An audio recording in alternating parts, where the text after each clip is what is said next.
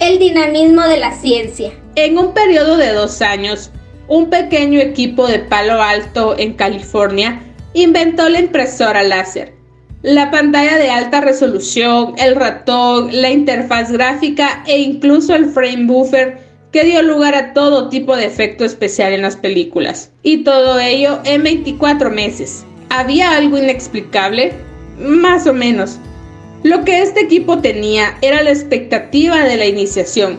No podía ser una estrella en Park Palo Alto Research Center a no ser que empezases algo audaz.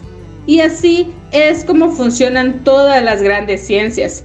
Un individuo hace algo audaz, algo que se opone al status quo y se embarca en un viaje que de primeras puede parecer ridículo.